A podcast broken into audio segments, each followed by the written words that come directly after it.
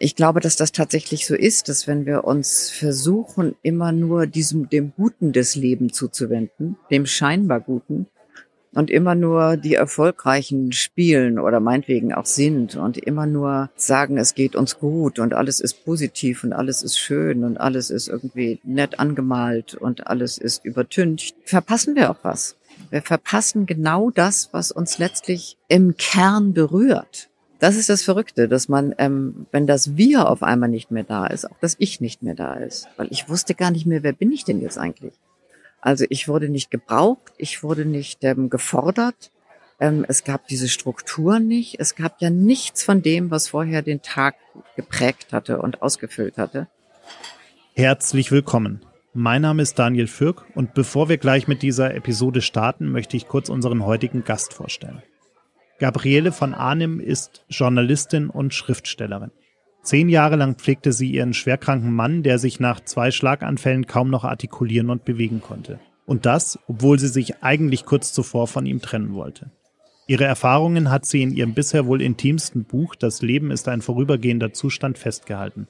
Ein Werk, das sich absolut zu Recht nun schon in der 13. Woche in der Spiegel-Bestsellerliste behauptet. Wie geht man mit einem Leben um, das innerhalb weniger Wochen zu einem ganz anderen wird? Wie hält man selbst den Kopf über Wasser, wenn keine Besserung der Situation in Sicht ist? Ich freue mich auf ein sehr persönliches Gespräch über Krankheit, Würde und den Tod, für das ich Gabriele von Arnim im Innenhof eines Münchner Hotels treffe. Viel Spaß beim Zuhören und schön, dass ihr alle wieder mit dabei seid. Zwei Menschen, eiskalte Drinks und eine Menge Zeit für ein persönliches Bargespräch. Herzlich willkommen an unserem Bartresen. Herzlich willkommen zu einer neuen Folge Gin and Talk. Mach es dir gemütlich, lehn dich zurück und tauche ein in die verrucht düstere Atmosphäre unserer Studiobar.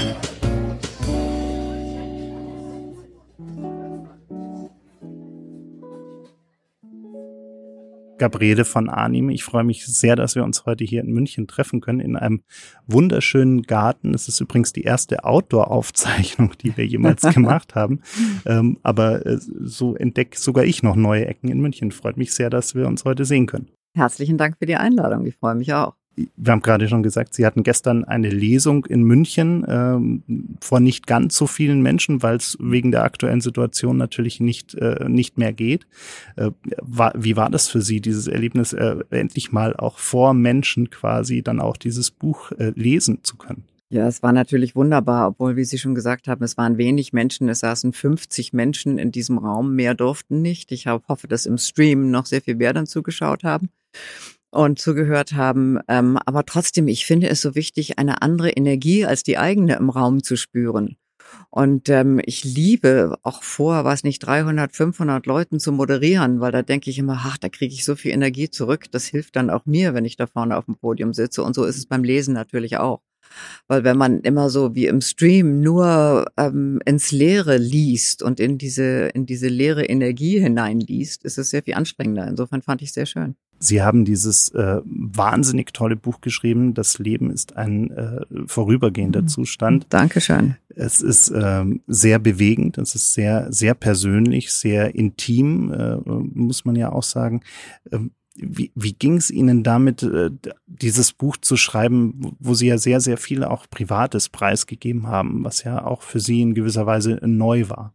Also beim Schreiben war es so, ich habe ähm, nach dem Tod meines Mannes schon mal angefangen zu schreiben und habe festgestellt, es geht überhaupt noch nicht, weil ich nicht den Ton finden konnte und weil ich nicht die richtige Distanz hatte und weil ich selber die Erfahrungen noch nicht in mir sortiert hatte. Also die Katharsis hatte noch nicht stattgefunden. Und die wollte ich nicht beim Schreiben erleben. Also das wollte ich niemandem zumuten.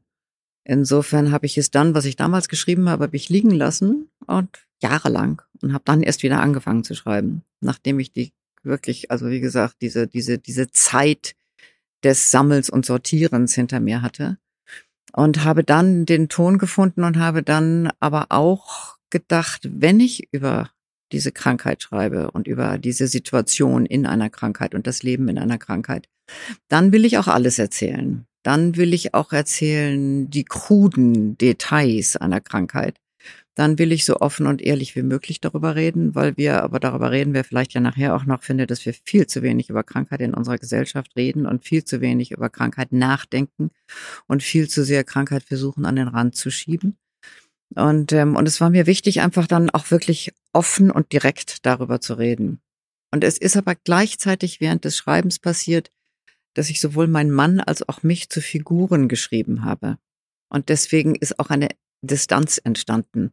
Und deswegen hatte ich auch vor der Veröffentlichung sehr viel weniger Angst, als ich eigentlich gedacht hatte, weil ich dachte, hm, es ist ja tatsächlich sehr persönlich, aber es ist eben auch, wie ähm, meine Tochter wunderbar geschrieben hat, die hat gesagt, ja, es ist wirklich ein tolles Buch, obwohl meine Mutter es geschrieben hat.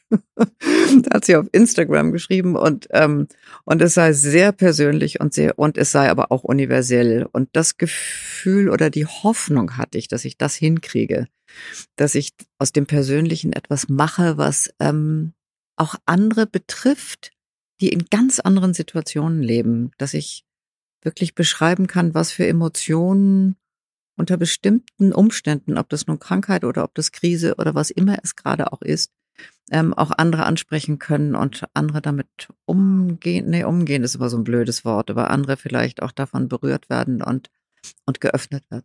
Für diejenigen, die uns zuhören, die das Buch noch nicht gelesen haben, es geht darum, dass ihr Mann äh, innerhalb äh, von zwei Wochen, glaube ich, ein, äh, zwei Schlaganfälle hatte und danach ein, ein Pflegefall war, sich äh, nicht mehr ausdrücken konnte, äh, nur sie ihn eigentlich noch einigermaßen verstehen konnten ähm, und sie sich dann äh, zehn Jahre lang um ihn gekümmert haben. Äh, das heißt, innerhalb von wenigen Wochen äh, hat das Leben sich für sie beide schlagartig äh, komplett verändert.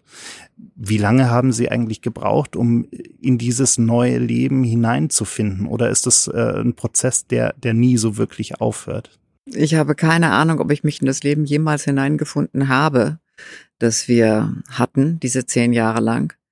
Ich weiß nur, dass es am Anfang so war, dass ich total verdrängt habe, wie es womöglich werden könnte.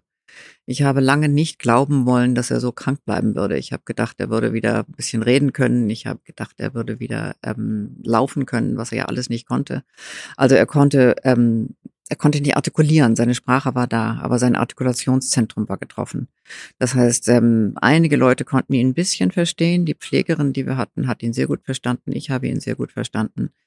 Ähm, die meisten aber nicht. Die haben irgendein Gebrabbel gehört und konnten damit nichts anfangen. Und er konnte eben auch nicht lesen, nicht gehen und nicht schreiben. Weil eine Hand war gelähmt und die andere hat gewackelt und das Gesichtsfeld war eingeengt. Also er war wirklich sehr, sehr, sehr eingeschränkt und hat in diesem Kerker mit einem hellwachen Verstand gelebt. Und das war einfach eine unglaubliche Herausforderung, natürlich in erster Linie für ihn, aber auch für mich, weil das bedeutete, viel Trost geben zu wollen, soweit es überhaupt möglich war. Und es hat auch bedeutet, so viel Welt wie möglich herzustellen und so viel Normalität wie möglich herzustellen. Und er war jemand, der im Gegensatz zu vielen anderen Kranken sich nie gescheut hat, sich zu zeigen in all seiner Versehrtheit. Also der Zampano, der vorher war und die gebeugte Figur, die er jetzt war, er hat das verkraftet in dem Sinne, dass er gesagt hat, ich möchte Menschen um mich haben. Und wir haben immer Menschen um uns gehabt. Und das war ähm, das hat, das hat enorm geholfen. Die Menschen haben enorm geholfen, wie ja Menschen sowieso, wenn sie gut sind, helfen. Ähm, und wie gesagt, habe ich mich in das Leben hineingefunden, habe ich habe es gelebt. Man denkt auch gar nicht so sehr drüber nach, finde ich mich da jetzt eigentlich hinein oder nicht.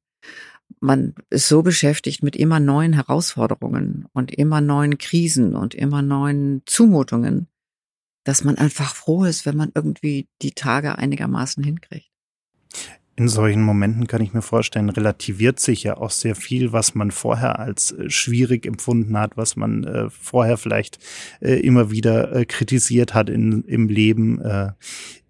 Wir, wir Menschen werden ja äh, in solchen Situationen manchmal fähig, Dinge zu leisten, von denen wir nie gedacht haben, dass wir überhaupt in der Lage sind. Also gerade äh, auch ihr Mann, äh, der ja auch in den Medien sehr aktiv war, ähm, immer irgendwie auch die, die große Bühne quasi kannte in Fernsehen und Rundfunk.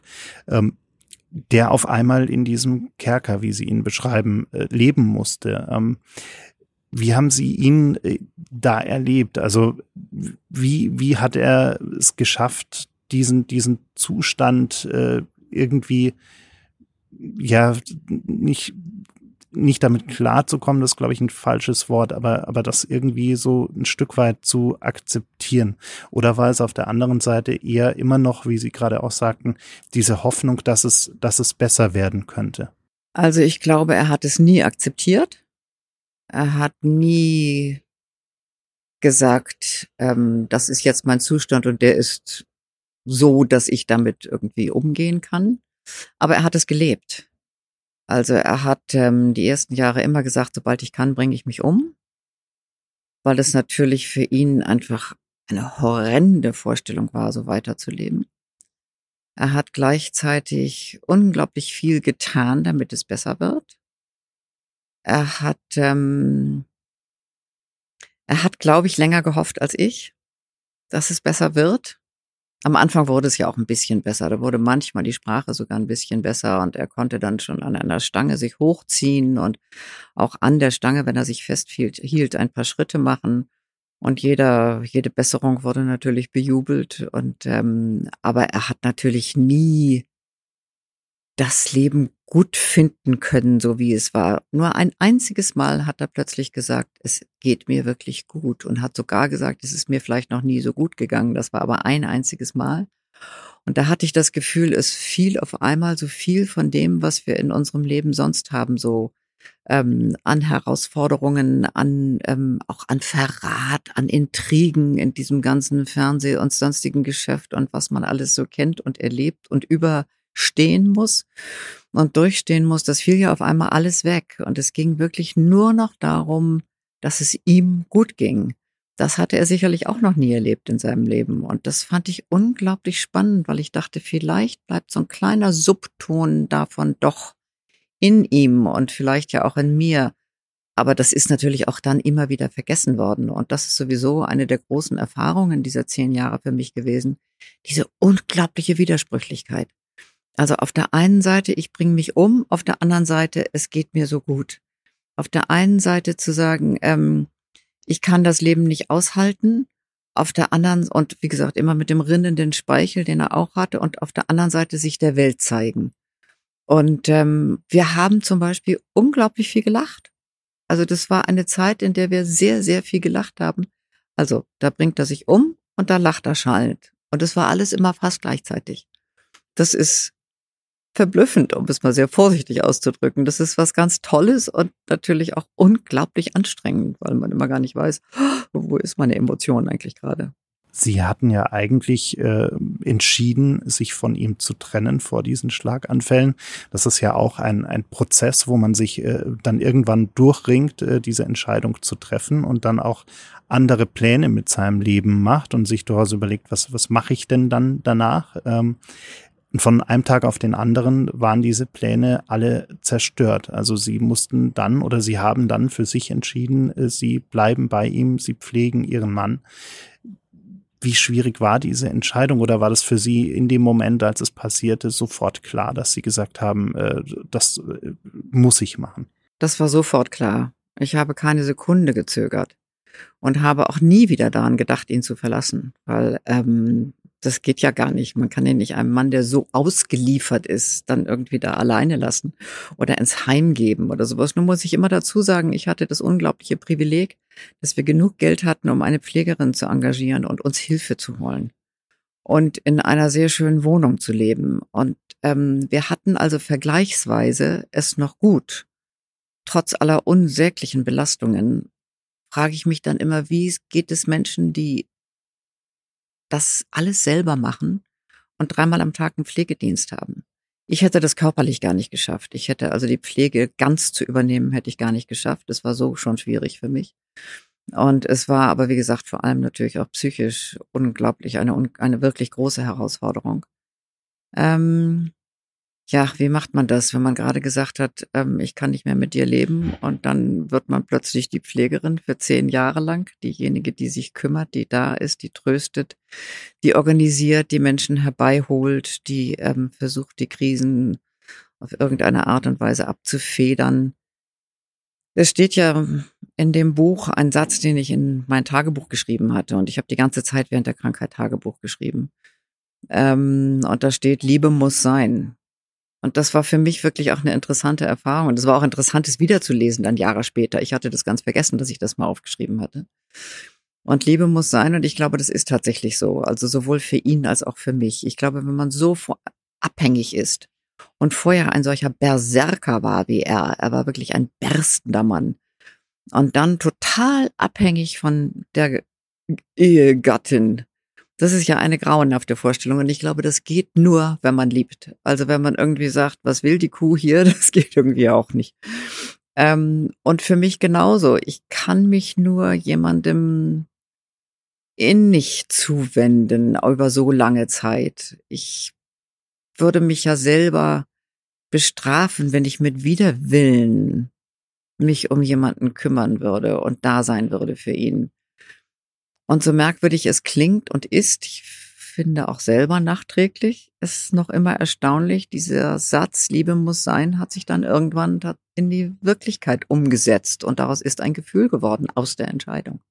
Glauben Sie, dass wir in unserer Gesellschaft einfach auch zu wenig über die Pflegenden reden, auch über die pflegenden Angehörigen, also nicht nur über die professionellen Pfleger, sondern eben auch die, die in dieser Situation, in dieser neuen Situation dann auch leben müssen?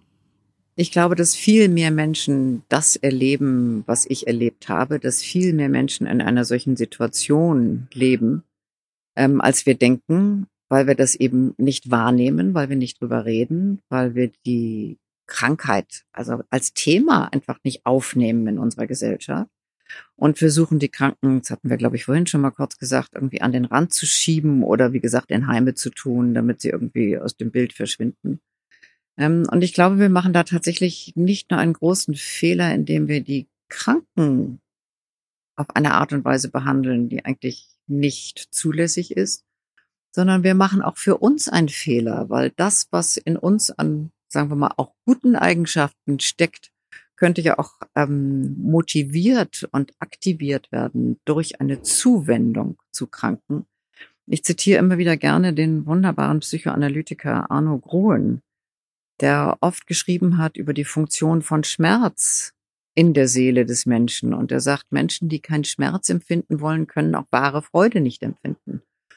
Und ähm, ich glaube, dass das tatsächlich so ist, dass wenn wir uns versuchen, immer nur diesem dem Guten des Lebens zuzuwenden, dem scheinbar Guten, und immer nur die Erfolgreichen spielen oder meinetwegen auch sind und immer nur ähm, sagen, es geht uns gut und alles ist positiv und alles ist schön und alles ist irgendwie nett angemalt und alles ist übertüncht, ähm, verpassen wir auch was. Wir verpassen genau das, was uns letztlich im Kern berührt. Und das ist ein Schmerz. Und wie gesagt, wenn ich nicht im Kern berührt werde durch Schmerz, dann wird das auch mit der Freude nicht wirklich so sein, dass sie mich, dass sie mich erreicht und dass sie irgendwo in mir auch ankommt. Davon bin ich ganz überzeugt. Und insofern glaube ich, wir machen, wie gesagt, in vieler Hinsicht einen Fehler, wenn wir Krankheit nicht zum Thema machen, darüber reden, mit Kranken umgehen. Und ich habe das ja immer wieder erlebt bei Freunden, die irgendwie Angst hatten, zu ihm zu kommen.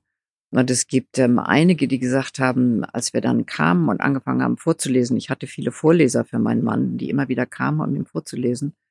Und einige, die dann sagten, wir haben über dieses Vorlesen unsere Scheu verloren und haben dadurch auch eine innere Freiheit gewonnen.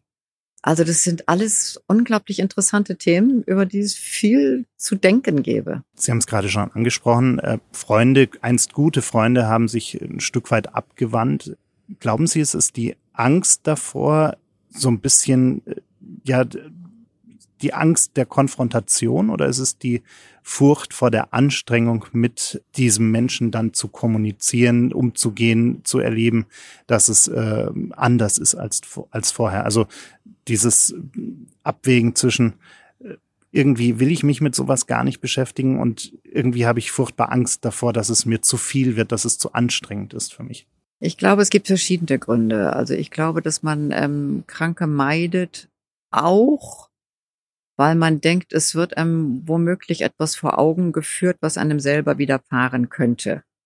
Und das möchte man ja lieber nicht so genau wissen. Also das ist ja ein Grund, weshalb wir auch nicht über Krankheit reden, weil es könnte ja sein, dass wir selber auch mal in die Situation kommen. Und das blendet man ja lieber irgendwie aus, als schon mal anzufangen, darüber nachzudenken. Ähm, das Zweite ist, wenn man, wie in unserem Fall, mein Mann vorher kannte, als diesen unglaublich ähm, kraftvollen Menschen, und dann diesen zerbrochenen Mann sieht, der gebeugt im Rollstuhl sitzt, dann tut das natürlich auch weh. Das ist, da sind wir wieder beim Schmerz. Das ist wieder die Schmerzvermeidung, wenn ich sage, das möchte ich nicht sehen, das möchte ich nicht erleben, mit dem möchte ich nicht umgehen. Viele haben oder einige haben dann die Ausrede gefunden, dass sie gesagt haben, ähm, also ich glaube gar nicht, dass er so gesehen werden möchte. Er möchte bestimmt, dass ich ihn so in Erinnerung behalte, wie er war. Und wenn ich gesagt habe, er freut sich über Besuch, dann haben sie vorsichtshalber nicht mehr geantwortet. Ähm, also es gibt bestimmt für, je, äh, für jeden andere Gründe, weshalb er Angst hat oder ähm, Scheu hat oder es nicht will. Ich habe vieles verstanden immer wieder, aber ich habe es nicht verstanden, dass man es nicht mal probiert hat dass man nicht mal geguckt hat, ob man vielleicht doch damit umgehen könnte. Und es war die Vorleser, um das nochmal kurz aufzunehmen, waren natürlich eine, erstmal eine fantastische Gruppe von Menschen und außerdem hatten sie eine Funktion. Sie mussten sich da ja nicht hinsetzen und versuchen, mit dem Mann zu reden, den sie nicht hätten verstehen können, sondern sie haben da gesessen und haben ihm vorgelesen und er hat sich immer ausgesucht, was er hören wollte. Und dann haben sie ihm ähm, von der Zeitung bis zu ich weiß nicht, die Flickgeschichte im Dritten Reich. Er hat sich alles Mögliche vorlesen lassen zu der Gruppe vielleicht noch mal kurz. Es waren, ich glaube, 17, 17 Menschen, genau.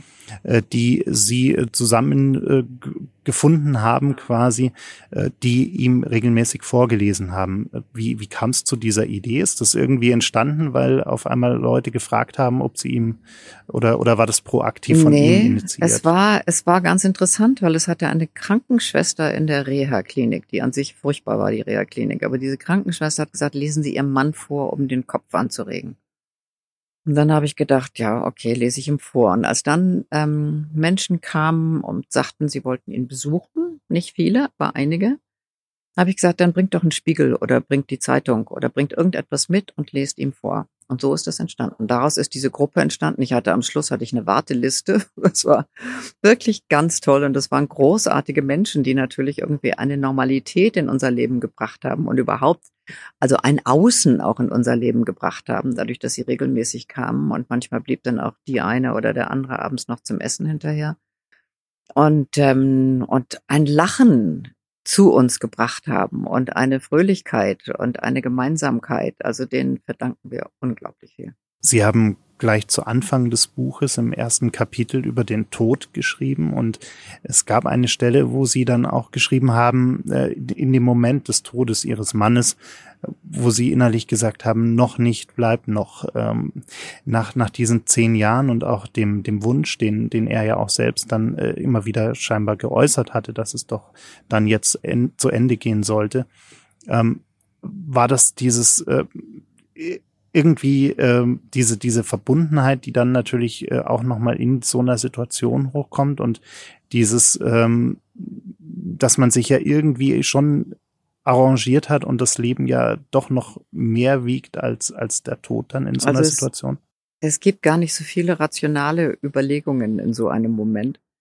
Ähm, es war tatsächlich so, dass ich auch da, ich habe vorhin schon die Widersprüche erwähnt und das war auch wieder so unglaublich widersprüchlich, auch in mir. Weil auf der einen Seite wusste ich, er will sterben und er wird sterben. Das war klar. Ähm, und unumstößlich. Und ich wollte auch, dass er seinen Weg gehen kann, ohne zu denken, er müsste für mich noch weiterleben. Und habe ihm das auch immer wieder signalisiert und gesagt. Und gleichzeitig habe ich gedacht, ich halte es nicht aus, wenn er stirbt, weil wie soll ich denn weiterleben? Ohne den zweiten Atem in der Wohnung, ohne ihn um mich zu haben, obwohl ich eigentlich gar nicht mehr konnte. Ich war wirklich am Ende meiner Kraft und ähm, es war es war alles auf einmal in mir. Also es war da der Wunsch, ihn gehen zu lassen und der Wunsch, bitte stirb nicht. Völlig irrational, völlig widersprüchlich, alles durcheinander. Haben Sie sich in der Zeit eigentlich auch äh, ein Stück weit äh, ja, psychologische Hilfe dann für sich auch immer wieder mal geholt? Immer wieder. immer wieder habe ich Therapien gemacht und habe mir und habe mir Hilfe gesucht, weil man ist ja nicht vorbereitet auf so eine Situation. Also ich war es jedenfalls nicht. Ich hatte keine Ahnung, wie geht man um mit einem Kranken? Wie lebt man in einer Krankheit? Wie lebt man mit sich in einer Krankheit, die nicht die eigene ist? Ähm, wie geht man um mit dem Menschen? Also wo wird, das beschreibe ich ja auch immer wieder, wo wird Zuwendung eigentlich Herrschaftsanspruch? Wo wird Fürsorge ähm, übergriffig? Das sind ja alles Themen, mit denen man sich vorher noch nicht beschäftigt hat. Und die man dann irgendwie, das ist ja Learning by Doing, aber man will ja möglichst auch nicht zu viele Fehler machen. Und da habe ich mir dann immer wieder Hilfe gesucht. Ich hätte es sonst nicht geschafft. Ist das auch etwas, was Sie äh, anderen in dieser Situation dringend empfehlen würden, statt quasi falsche Stärke äh, vorzuspielen, auch mal in sich hineinzuhören und zu sagen, jetzt äh, ist ein Punkt, da, da schaffe ich es alleine nicht mehr? Ja, ich kann keinen Rat geben. Ratschläge sind immer auch Schläge, wie Sie wissen. Insofern ähm, wäre ich da sehr vorsichtig in dem, was ich sagte. Ich glaube, das muss jeder für sich entscheiden. Und vielleicht gibt es Menschen, die das alleine können. Ich konnte es nicht. Also vielleicht gibt es Menschen, die einfach schon vorbereitet sind, auf irgendeine Art und Weise in einer solchen Situation die richtigen Entscheidungen zu treffen und die richtigen Gefühle zu leben. Und aber eben nicht nur die Gefühle, sondern auch, das sind ja Eigenschaften, die man auch in sich selber entdeckt, die man vielleicht vorher gar nicht so kannte. Und die muss man ja auch erstmal akzeptieren und die muss man ja auch erstmal dann in dieses Leben integrieren und die muss man vielleicht auch mal reduzieren, wenn es zum Beispiel um Übergriffigkeit geht. So all diese verschiedenen Themen ähm, muss man, wenn man es alleine kann, wunderbar, aber wenn man es nicht alleine kann, dann muss man tatsächlich sich Hilfe holen, denke ich was ich mir wahnsinnig schwierig vorstelle, Sie haben gerade die Übergriffigkeit schon angesprochen, nach, nach so langer Zeit ähm, gibt es ja sicherlich auch, äh, auch wenn die Artikulation schwierig war, immer wieder Situationen, wo man sich auch nicht einer Meinung war, wo man äh, selbst äh, etwas anderes wollte als der, der Mann.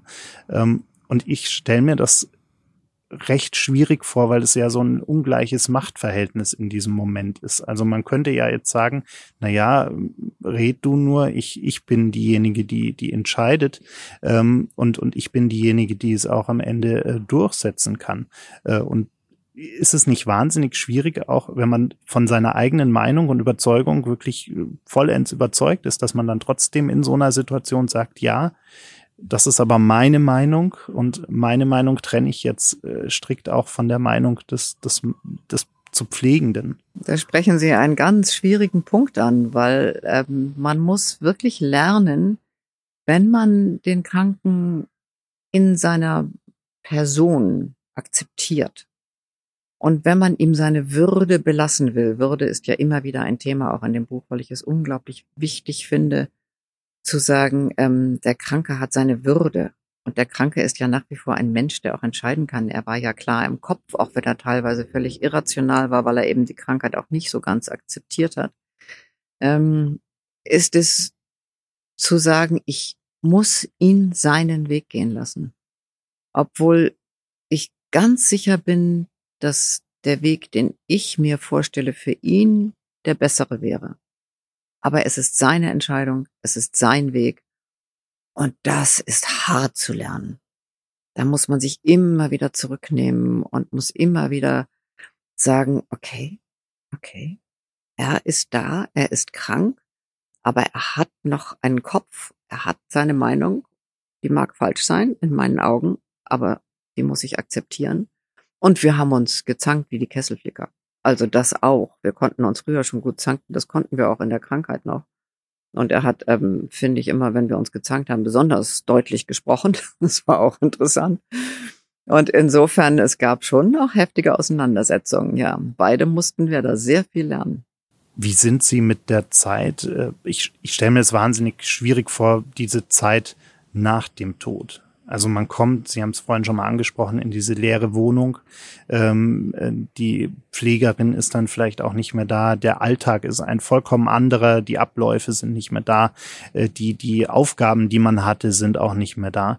Ähm, wie, wie sind Sie mit dieser Zeit umgegangen und, und wie, wie haben Sie wieder zurückgefunden in ein, ja, eigentlich eine gute Frage, wo wir auch heute die ganze Zeit von einem neuen Normal quasi nach der Pandemie sprechen. Äh, Würden Sie sagen, Sie sind wieder in eine Normalität zurückgekehrt vor den zehn Jahren oder ist es eine, eine neue Normalität sozusagen? Oh, das waren jetzt gleich mehrere Fragen auf einmal. Also ähm, zurückgekehrt, zurückgekehrt, Sie sagen also zurückgekehrt in die leere Wohnung, niemand ist mehr da, kein Ablauf. Und ich war auch nicht mehr da. Das ist das Verrückte, dass man, ähm, wenn das Wir auf einmal nicht mehr da ist, auch das Ich nicht mehr da ist. Weil ich wusste gar nicht mehr, wer bin ich denn jetzt eigentlich? Also ich wurde nicht gebraucht, ich wurde nicht ähm, gefordert es gab diese Struktur nicht. Es gab ja nichts von dem, was vorher den Tag geprägt hatte und ausgefüllt hatte.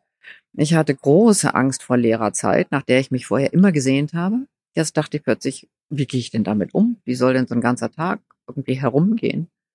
Und es hat lange gedauert und ich habe mir auch Zeit gelassen. Ich habe mir wirklich Zeit gelassen, nicht, also sagen wir Zeit gelassen mit meinen Gefühlen umzugehen. Ich habe ziemlich schnell wieder angefangen zu arbeiten. Ich hatte ja während der ganzen Zeit nie ganz aufgehört zu arbeiten als Journalistin und habe ziemlich schnell wieder angefangen und habe angefangen, irgendwie so ein paar Moderationen zu machen und Buchbesprechungen zu schreiben.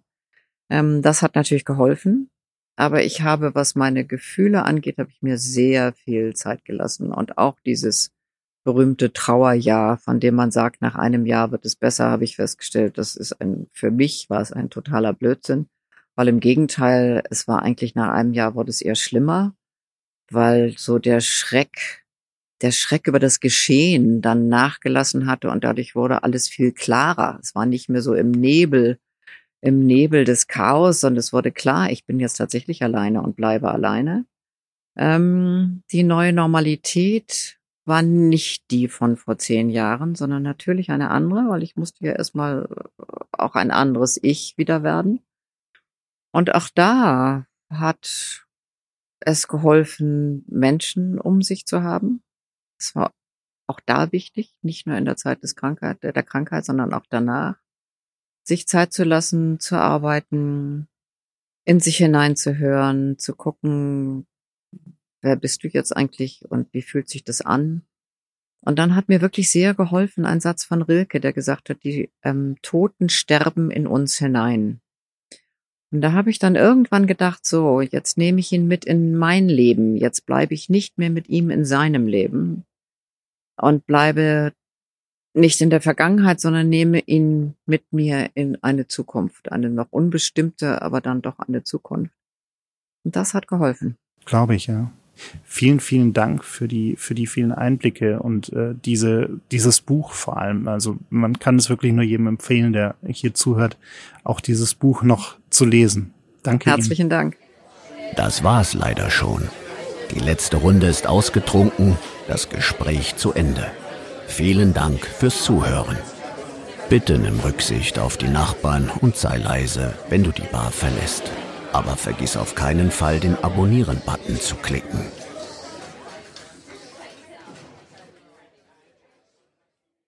Gin and Talk ist ein Podcast von 48 Forward, produziert in den 48 Forward Studios in München.